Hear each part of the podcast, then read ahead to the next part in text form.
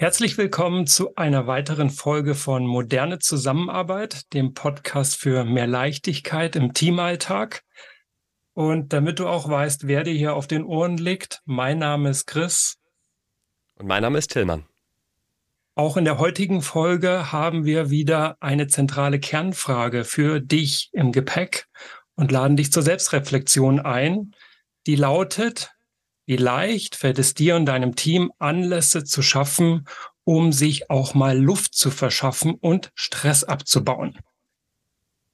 Bewert es wieder für dich zwischen sehr schwer, eher schwer. Du liegst genau in der Mitte, wenn du es gerade gar nicht so richtig greifen und beurteilen kannst, dann bist du allerdings auch perfekt hier in der Podcast-Folge. Oder fällt es dir, euch leicht oder sogar sehr leicht, diese Anlässe zu schaffen?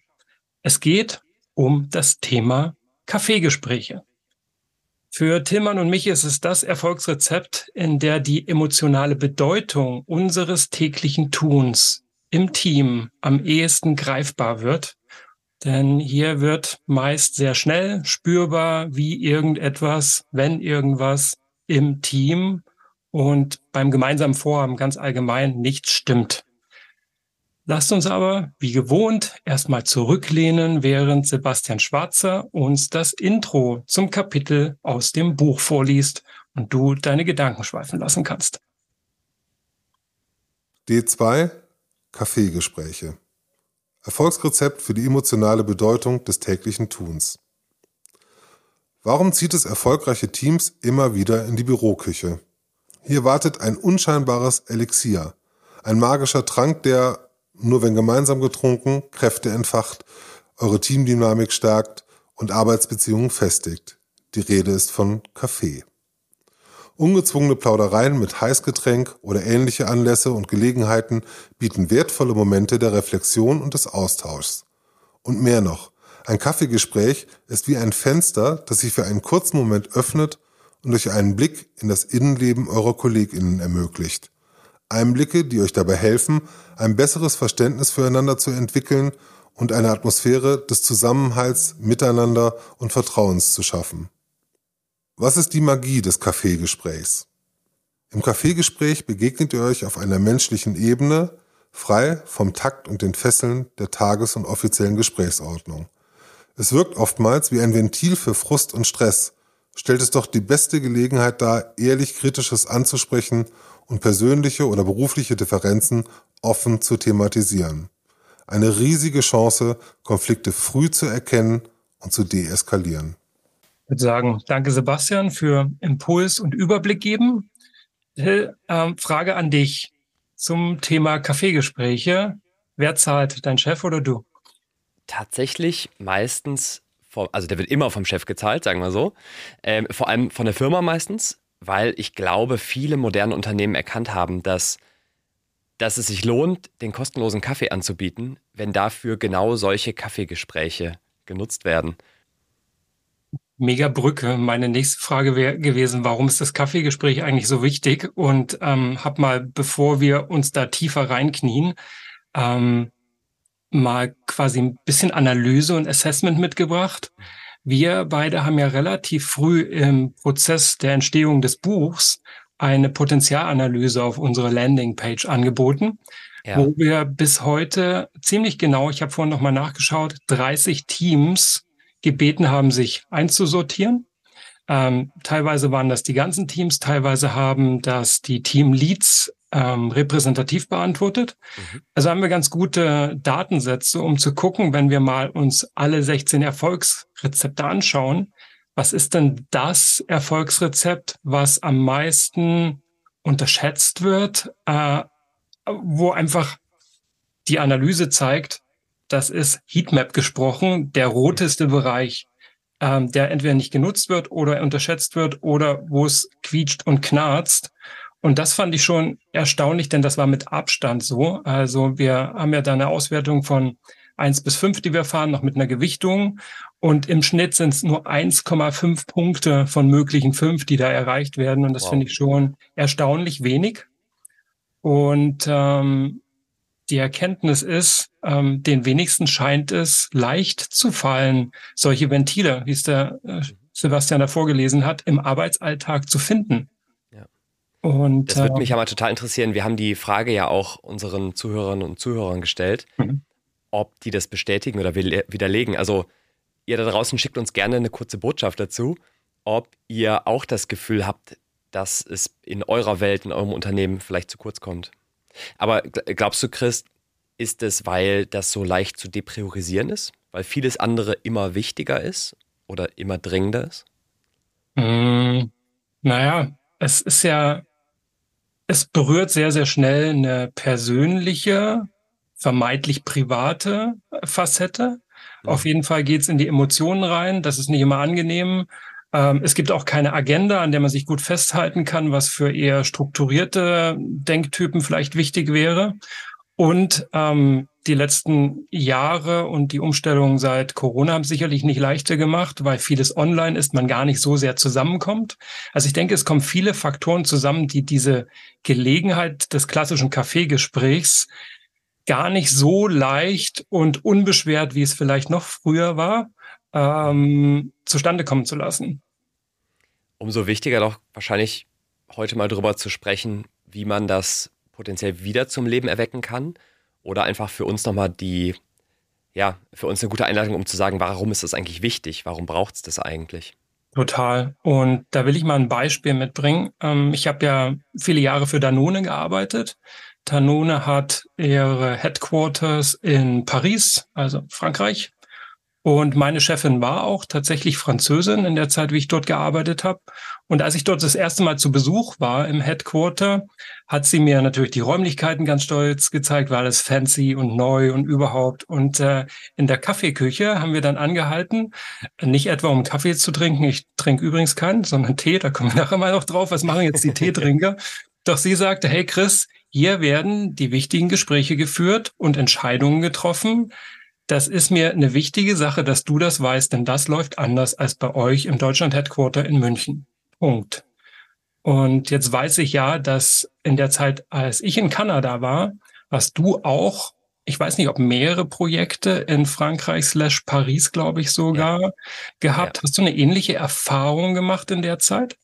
Ja, also das war zumindest in der, bei dem Unternehmen, bei dem ich in Paris war, da war es viel wichtiger, gemeinsam morgens auch zu, zu einem Frühstück sich noch zu treffen, unten in der Cafeteria. Und es war auch absolut essentiell, dass man nach dem Mittagessen noch mindestens eine halbe Stunde mhm. sich zum Kaffee ausgetauscht hat. Und das war nicht zwingend eine Pause, sondern das war ein informeller Austausch ohne Agenda, ohne konkretes Ziel. Aber es hat extrem geholfen, einfach ähm, im Gespräch zu sein und für mich natürlich auch als als Außenstehender, der nur mal wenige Wochen zu Besuch ist in einem Unternehmen, natürlich total wichtig, auch verschiedenste Player kennenzulernen und auch mhm. mit Personen zu sprechen, die jetzt nicht ganz konkret im Projektteam waren oder nicht direkt involviert waren im Projekt, aber trotzdem einen, einen gesamthaften Blick zu bekommen auf ja. die Kolleginnen und Kollegen, die da Einfluss haben auf das Projekt und das Unternehmen. Das ist total spannend. Auch so wie du es jetzt beschreibst, habe ich es auch wahrgenommen, das ist Teil ihrer Routine der Zusammenarbeit ja. und Teil dieser Teamkultur, die dann eben in der Gemeinschaft entsteht, ob das jetzt ein Projekt ist oder abteilungsübergreifend oder abteilungsintern, sei erstmal dahingestellt, aber es gehört zu dieser Art Teamkultur dazu. Das fand ich sehr, sehr spannend.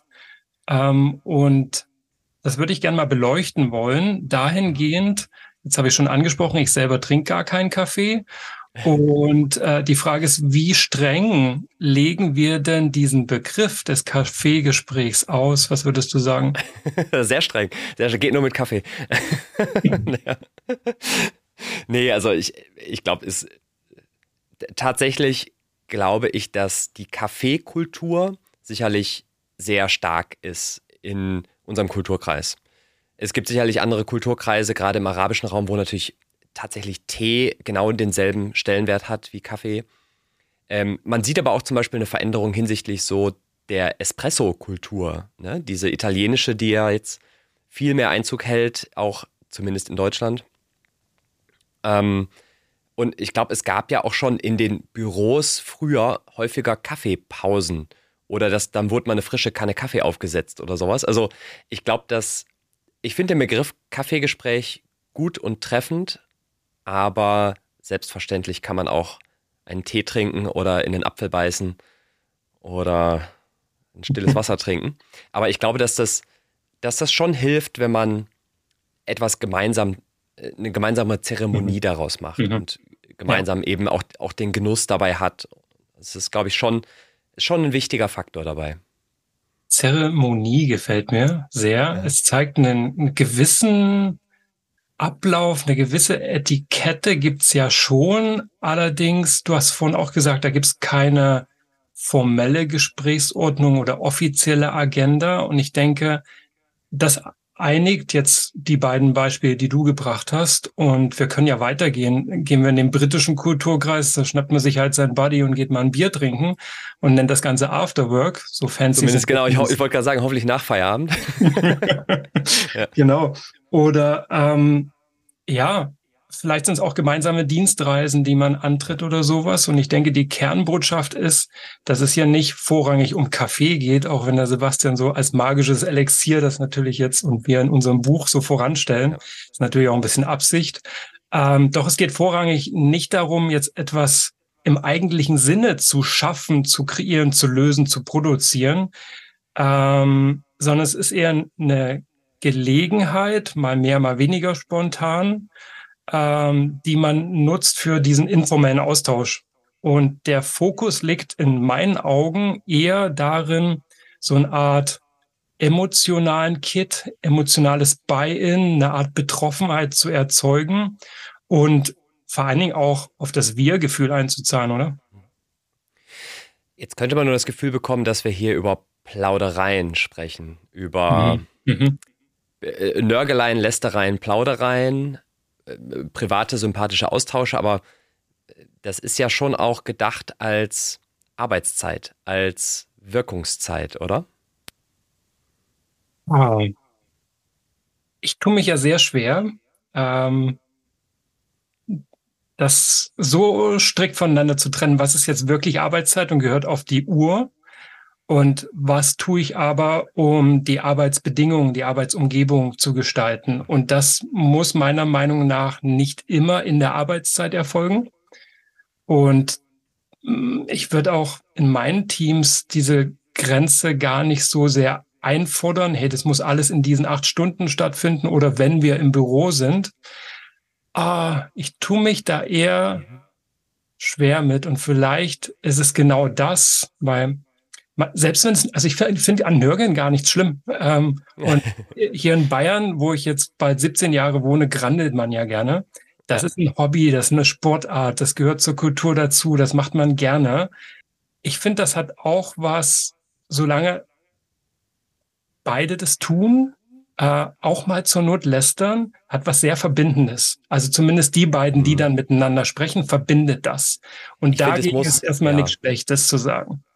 Ja, aber es muss natürlich einer, es muss konstruktiv sein. Es muss, es darf nicht da sein, um einer Person schaden zu wollen oder um destruktiv das Projekt äh, sozusagen die Schwächen und die, die Haken und ja das zu finden, ja. Da sind wir wieder bei der Ethik. Also am Ende sollte schon bei allem Meckern sein, äh, die Frage, okay, was ist das Gute daran, dass es ist, wie es ist? Und hey, wenn wir meckern und da so viel Energie drauf verbringen, dann lass doch mal die Energie kanalisieren und gucken, was können wir daran ändern oder wer ist mit einzubeziehen, wo müsste man es mal ansprechen, platzieren, sonst wie ähm, um es dann wieder in Agenda, in Meetings, in Arbeitsweisen zu überführen und die hoffentlich dann so zu gestalten und zu überarbeiten, dass sie wieder die Spannung rausnehmen und den Konflikt auch lösen. Das ist ja die Riesenchance an der Stelle. Wenn ich jetzt eine Person bin, die nicht von Natur aus gesprächig ist mhm. oder wenn es mir schwerfällt, vielleicht auch Smalltalk zu führen oder hast du da wie, wie geht man da am besten vor? Ich kenne solche Situationen. Ähm, ich finde, es hilft schon mal, diesen Unterschied zwischen persönlich und privat zu machen. Dass es also nicht darum geht, jetzt die Hosen runterzulassen und äh, über Beziehungen zu sprechen und so weiter, sondern es kann auch ein gemeinsames Hobby sein oder ähm, du spielst in einer Band irgendwie Musik, die man gemeinsam auf der Spotify-Playliste hat. Ja. Ähm, ich finde, man kann im Außen anfangen. Ich gucke mir quasi die Person an und spreche mal das Offensichtliche einfach an. Das kommuniziert ja, hey, ich sehe dich, ich hole dich da ab, wo du stehst, ich interessiere mich für dich. Wir fangen mal, ich mache mal ein ganz plattes Beispiel, ich gehe mal in die Woche zum Badminton spielen und danach gehe ich äh, mit dem Speze noch in die Sauna. Und jetzt saß letztens jemand anderes schon in der Sauna drin und hatte ein Bierchen in der Hand. Ein Saunabier. Und genau das habe ich sofort angesprochen. Also es ist nicht so eine Sauna wie äh, Therme Erding, so ruhig und alle mh, hm, für sich, sondern gleich angesprochen, hey krass, äh, Bier in der Sauna, wo hast du das her? So, das Offensichtliche angesprochen. Und dann kamen wir, wir waren nur noch fünf Minuten drin, echt ins Plaudern und wussten hinterher relativ viel über ihn und er über uns. Und es war äh, doch ganz angenehm, obwohl das Sauna-Setting, alle nur noch ein Handtuch um, nah beieinander, warm am Ende von so einem Tag, ja nicht ideal ist. Doch er hat sich offensichtlich, weil ich das Offensichtliche angesprochen habe, erstmal abgeholt gefühlt. Und ich wenn, denke, wenn man da anfängt, dann tut man ja noch niemandem weh, dann tritt man noch niemand zu nahe, ja. weil die tragen es ja nach außen. Der hat das Bier in der Hand oder ja. ich habe heute eine bunte Krawatte an oder ich trage eine Rolex oder ich habe ein neues Brillenmodell oder ich war beim Friseur. Mal damit anfangen. Meistens hat ja. das ja eine Bedeutung. Ich habe da übrigens was für mich erkannt. Ich bin, ich bin mhm. ja deutlich introvertierter und schüchterner als du. Das heißt, mir würde es, glaube ich, viel schwerer fallen, im Alltag fremde Leute so anzusprechen, wie es dir, glaube ich, mhm. leichter fällt. Ich habe aber für mich angefangen, bewusster auf Social Media zu posten. Auch mhm. was ich so im Alltag tue. Mhm. Und ich merke, dass mich immer mehr Kolleginnen und Kollegen dann darauf ansprechen. Das heißt, ich treffe die in der Kaffeeküche und dann sagen, ja, ich habe gesehen, du warst ja gestern auf einem Konzert, wie war es denn? Mhm. Das hilft mir total, weil ich würde nie im Leben an der Kaffeeküche einem fremden Kollegen spontan sagen, übrigens, ich war gestern auf dem Konzert. Das heißt, diese Umkehr mhm. hilft mir persönlich total, dass so ein Gespräch initiiert wird, ohne dass es für mich persönlich aufdringlich wirkt. Spannend, weil gemeinsam ist ja dieses nach außen tragen. Ja. Und die anderen Kollegen sprechen ja auch nur das Offensichtliche an. Vielleicht nochmal, also ich hänge noch bei diesem Beispiel mit dem unterkühlten Team, die alle vor sich hinarbeiten, guten Job ja. machen. Gerade wenn sie einen guten Job machen, warum sollte ich mich denn da einmischen? Warum sollte ich denn, sollte ich darauf einwirken, dass es auch diese Situation gibt, wo sie sich mal ohne Agenda austauschen? Ich, ich würde da gerne, ich würde da gerne unser Prinzip ins Spiel bringen. Die Idee, dass man dann interveniert, wenn man das Gefühl hat, dass da die Intervention zu was mhm. Gutem führt, mhm. wenn ein Problem vorherrscht. Und mhm. meiner Meinung nach ist es genau dann, wenn ich merke, dass dieser, diese Bindung zwischen Teammitgliedern vielleicht herausgefordert ist. Oder wenn ich es im Alltag nicht schaffe, da eine konstruktive Atmosphäre zu haben, Konflikte mhm. sich häufen, Spannungen lodern. Ich glaube, genau da muss ich dann dieses, dieses Kaffeegespräch-Prinzip mhm. viel bewusster anwenden ja. und bewusst in mein Repertoire aufnehmen auch wenn ich sehe, das Team soll so zusammenbleiben und in Zukunft geht es nicht nur diese Challenge zu lösen, an der wir gerade arbeiten, sondern noch größere. Und ich ja. will sie dahin entwickeln, dass wir das gemeinsam hinbekommen. Dann helfen natürlich solche, ich nenne sie jetzt einfach mal emotionalen Wände aus Glas, die so diese Nüchtern, Nüchternheit, Sterilheit hervorrufen, die helfen da ja nicht. Also die dann abzubauen. Sie tun auch erstmal nicht weh. Und man kann ja trotzdem durchgucken, darum würde ich jetzt sagen, aus Glas. Doch die abzubauen könnte helfen dann, um sich weiterzuentwickeln als Team. Okay. Ähm, bist du schon bereit für Sprachnachrichten der Zuhörerschaft? Okay, sehr gerne. Ja. Mein Name ist Jörn. Ich bin Teamleiter in einem Großkonzern und ähm, unser Team ist dezentral aufgestellt. Und darum dreht sich auch meine Frage zu dem Thema Kaffeegespräche, ob ihr vielleicht eine Idee habt, einen, einen, einen Tipp habt, wie man Kaffeegespräche in dezentralen Teams ähm, aufsetzt, wie man sie nutzt, ob es irgendwie für euch Alternativen gibt.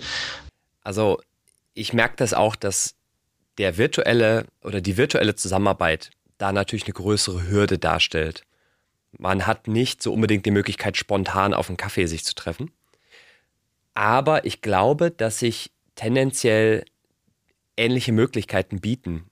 Zum einen am Anfang eines Gesprächs, am Ende eines Gesprächs oder tatsächlich als dediziertes Gespräch, so wie das Jörn ja auch erwähnt hatte, dass man sich ja auch bewusst verabreden kann zu einem Online-Kaffeeaustausch.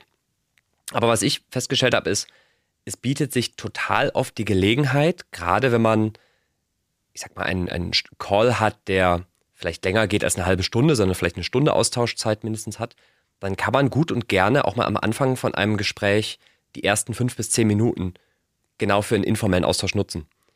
Da gibt es genug Gelegenheiten zu. Wenn es der Montag ist, dann spricht man übers Wochenende. Wenn es das Ende der Woche ist, dann spricht man darüber, was man geplant hat am Wochenende. Das hilft schon mal, sozusagen einen Grund zu finden für den informellen Austausch. Und idealerweise ähm, mache ich auch das zu einer Routine, mache ich das auch zu einer Zeremonie meiner Regel-Calls, Regel-Meetings. Und wenn ich natürlich noch einen Schritt weiter gehe, würde ich sagen, gibt es auch die Möglichkeit, nach einem Gespräch zu fragen, du, bist du gleich schon im nächsten Termin oder können wir diesen Call gerade nochmal etwas verlängern? Weil mich würde total interessieren, wie es dir eigentlich so geht und ähm, wollen wir uns da mal ein bisschen informeller austauschen. Ich glaube, mhm. das ist auch durchaus eine legitime Art und Weise in einem virtuellen Setting für informelle Gespräche. Mhm. Es zeigt, das noch so, ein, so eine Perspektive, die ich da drauf habe. Es zeigt sehr deutlich, dass Effizienzstreben, also Zeit sparen und ähm, mehr in weniger Zeit schaffen, nicht immer genau dazu führen sollte, dass wir möglichst gucken, was als nächstes auf der To-Do-Liste dann da reinpasst, sondern dadurch auch durch Effizienzfreiheiten entstehen, mal jemanden zu unterstützen, zu helfen, wenn er fragt, oder eben auch für so einen Plausch ähm, und Austausch auf der informellen Ebene und es nicht immer eins zu eins mit Tasks und To-Dos zu ersetzen und dass das auch Druck aus und Stress aus einem Arbeitsalltag rausnehmen kann, solche Art Pufferzonen zuzulassen. Und zwar dann auch ganz offiziell. So ist es nicht erwartet, dass ihr alle Back-to-Back-Termine im Kalender habt oder immer ausgebucht seid, sondern dass sowas auch gewünscht ist. Ich denke, es ist wichtig, dass das von der Person, die führt oder als Führungsperson angesehen wird, auch ganz offiziell ausgesprochen wird, dass das kultiviert werden soll, etabliert werden soll. Dann hören wir mal in die nächste Sprachnachricht rein. Würdet ihr schon bei der Einladung zum Café ansprechen, dass es ein Thema gibt und vielleicht sogar welches? Und? Würdest du? Ich glaube, wenn ich ein Thema hätte, dann ja. Also, ich glaube, dass, wie wir es jetzt gerade auch schon aus, ausreichend besprochen haben, idealerweise ist das, ist das etwas Spontanes und Informelles, wo es nicht zwingend ein, eine Agenda und ein Thema braucht. Wenn ich aber ein Thema habe, würde ich persönlich schon darauf hinweisen. Mhm. Wie siehst du das?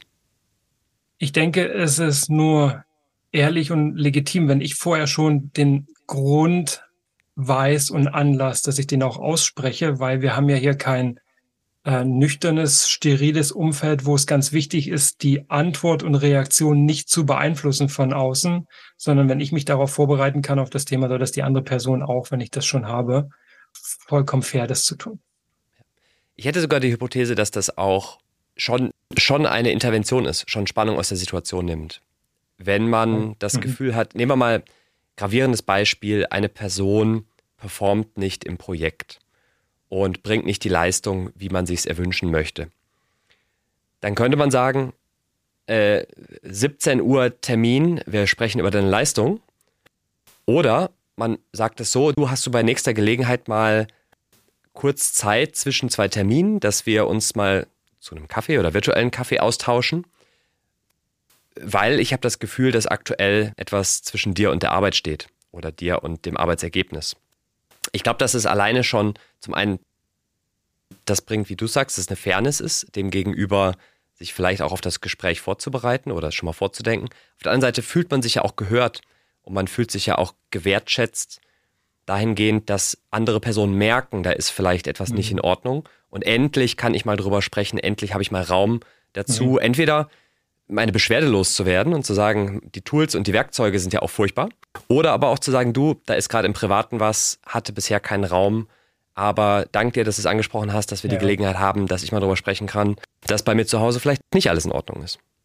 Boah, an der Stelle merke ich ganz deutlich, da brauchen wir Fingerspitzengefühl, weil es gibt jetzt in meiner Vorstellung gerade zwei Versionen. Zum einen, mich beschäftigt das auch, dann ist es Peace of Mind, hey, wir schaffen endlich eine Gelegenheit, um darüber zu sprechen. Die andere ist, ich hatte es nicht auf dem Schirm und jetzt entsteht der Druck. Und es ist vielleicht erst Montagnachmittag und die Ankündigung ist für Freitag und bis Freitag kaue ich meine Nägel, weil ich nicht weiß, was kommt. Dann fühle ich mich damit ein bisschen hängen gelassen in der Luft. Also, uh, ähm, ich mache ja. nur mal das Spannungsfeld auf, ohne jetzt eine Antwort geben zu können, was genau die goldene Regel wäre. Fingerspitzengefühl. Und da ist ja vor, echt gut, wenn wir vorher schon ein paar Kaffeegespräche hatten und ich das entwickeln konnte und nicht so aus der Kalten sowas raushole wie, huh, nicht ganz zufrieden und so, aber dann haben wir endlich Gelegenheit, oh, Smiley darüber zu reden. Ja.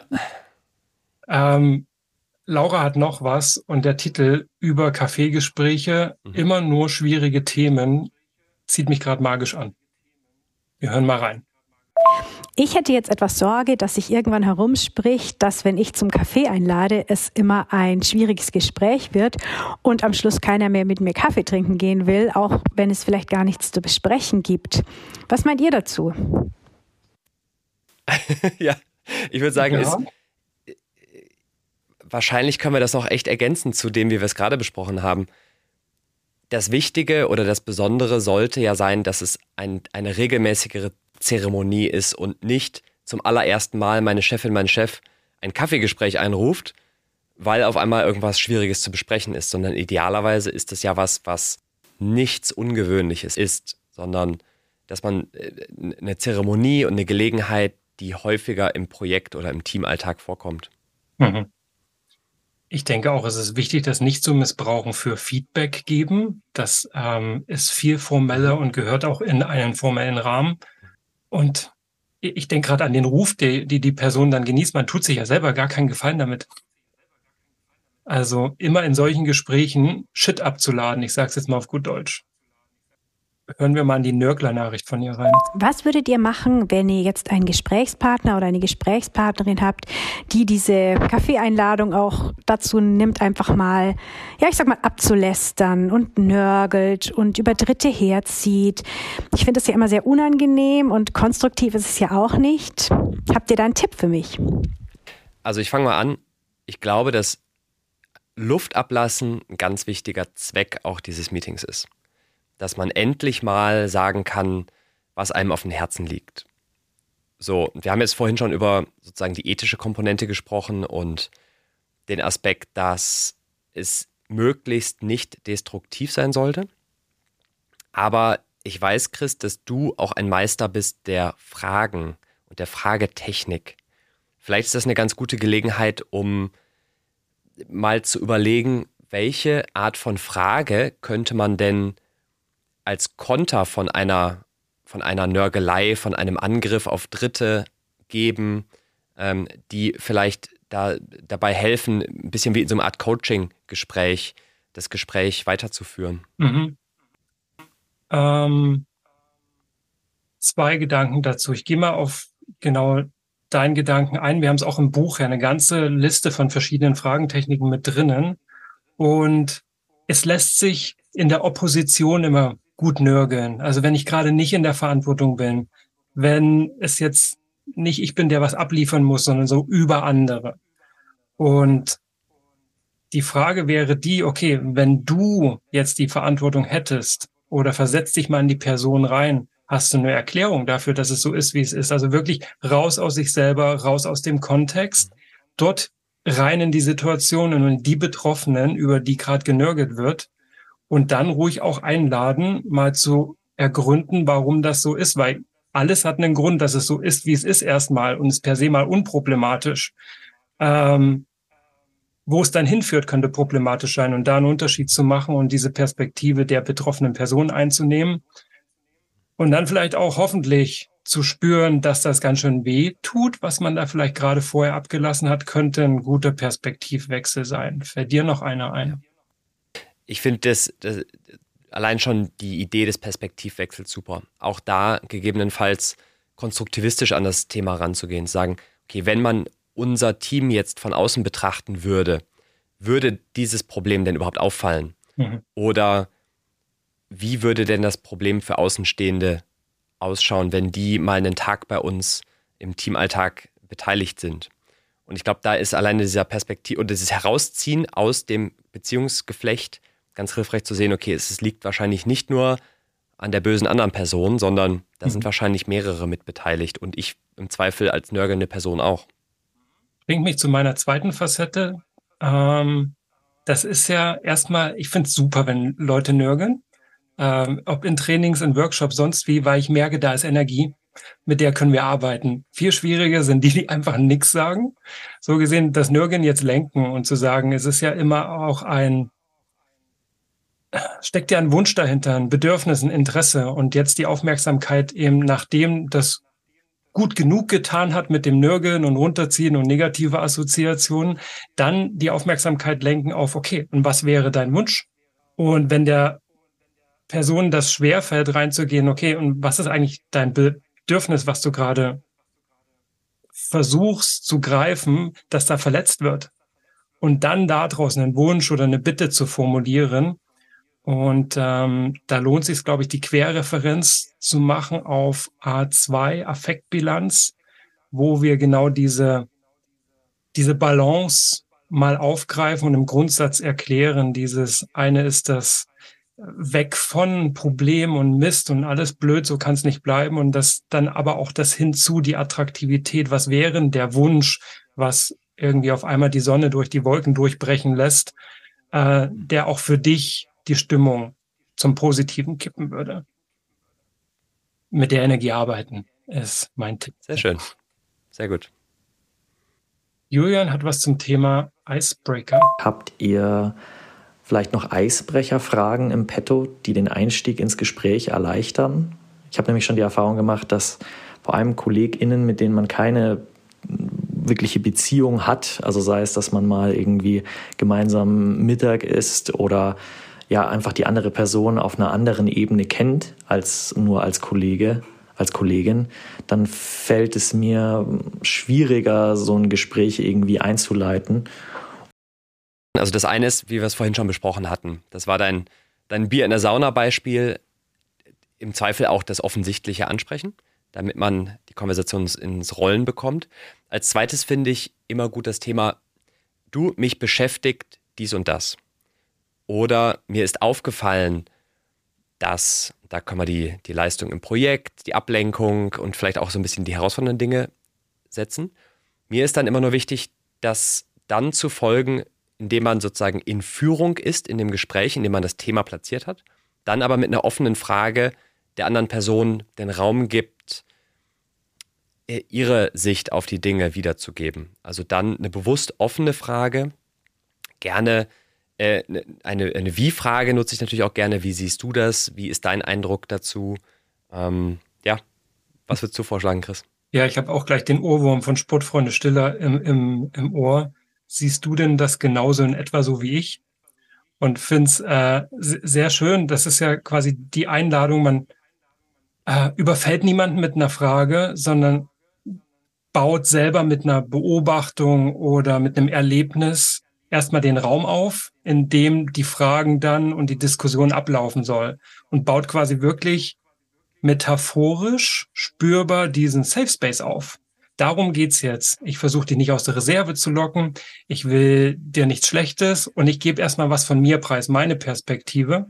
Und dann das Interesse, siehst du denn das genauso? Liefert, glaube ich, ein paar Impulse. Danke für die Frage. Wir gehen mal zur nächsten und spitzen noch ein paar Dinge zu. Internationale Teams. Kaffeegespräche, schönes Thema. Habt ihr Tipps, Ideen oder Erfahrungen zu berichten, wie das auch über internationale Teams geht mit digitalen Tools, ohne dass es aufgesetzt wirkt? Das bringt jetzt die Facette der Kulturdiversität mit rein. Ähm ja. Ich hätte einen ganz konkreten Tipp.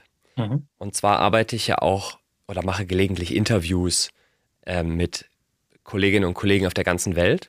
Was ich mir angewöhnt habe, ist gerade bei Kulturkreisen, wo ich mich persönlich nicht besonders sicher fühle. Ich denke an den chinesischen Raum, ähm, Taiwan und ähnliche Gebiete, wo ich selber persönlich nie war. Ich habe im Freundeskreis keine Person, über die ich jetzt mehr darüber wüsste.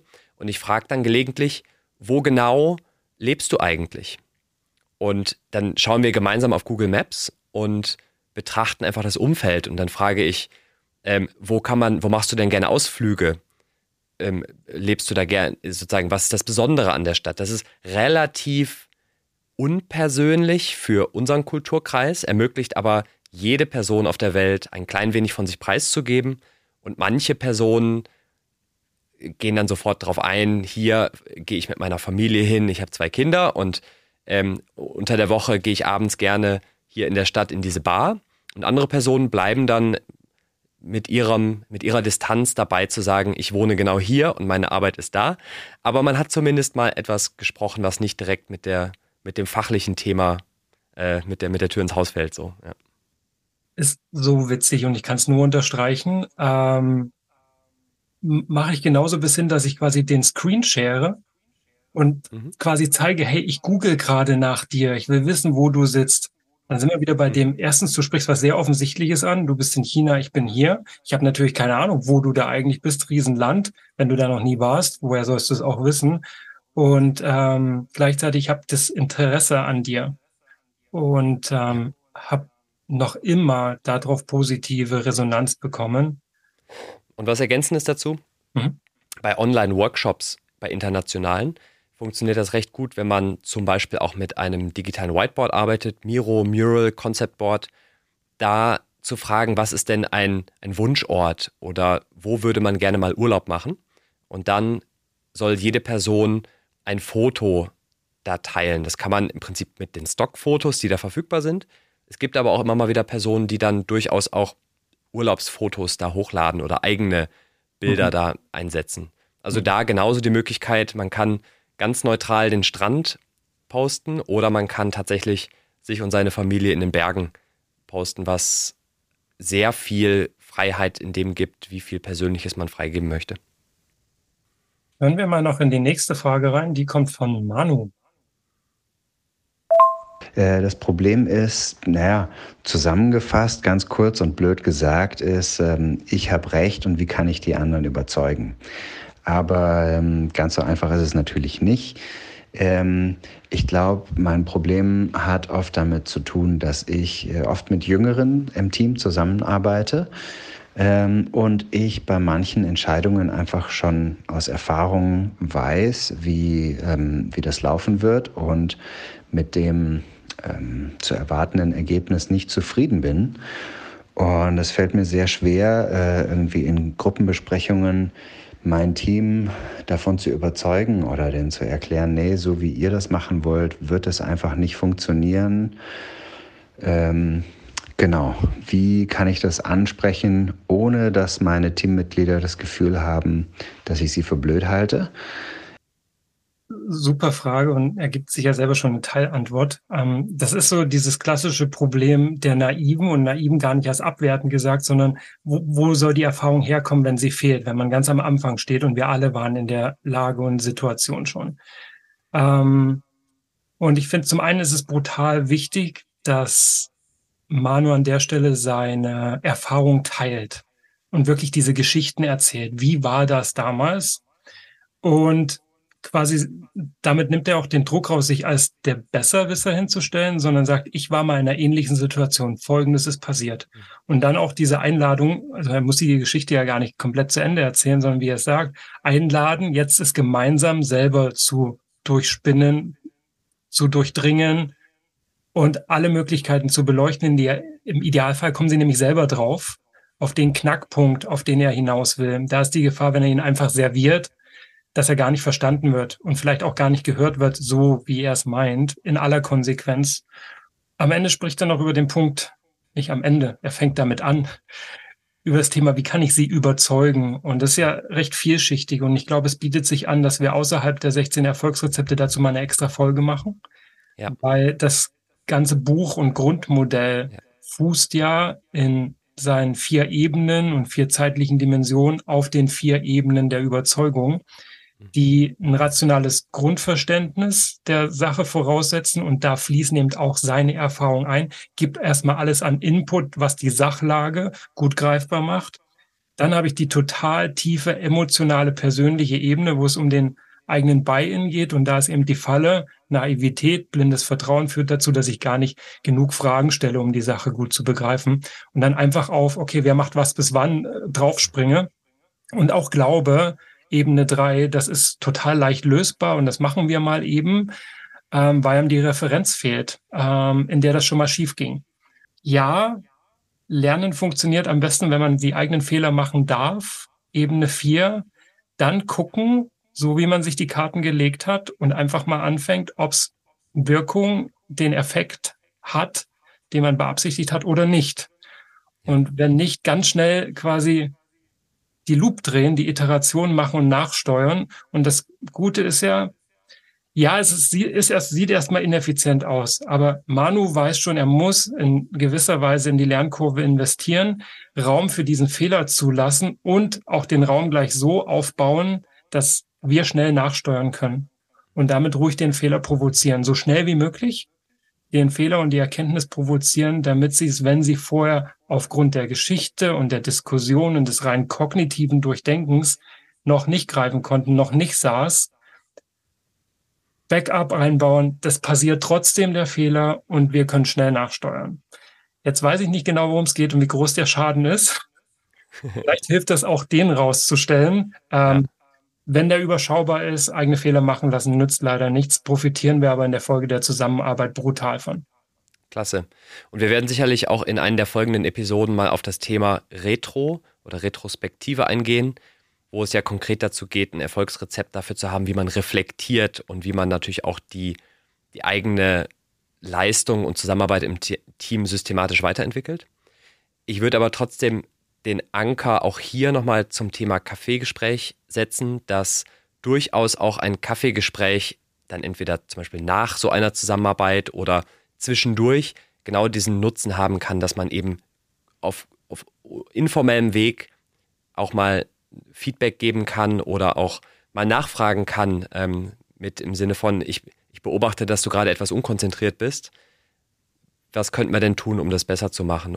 Top. Ja, und damit investieren wir mit Kaffeegesprächen auch in Speed of Learning. Und äh, das finde ich brutal wichtig. Also wir lernen ja ganz viel aus diesen Gesprächen. Und nichts ist schlimmer für Projekt und Teamwork als zu viele offene Fragen, zu viele Missverständnisse, zu viel aneinander vorbeireden.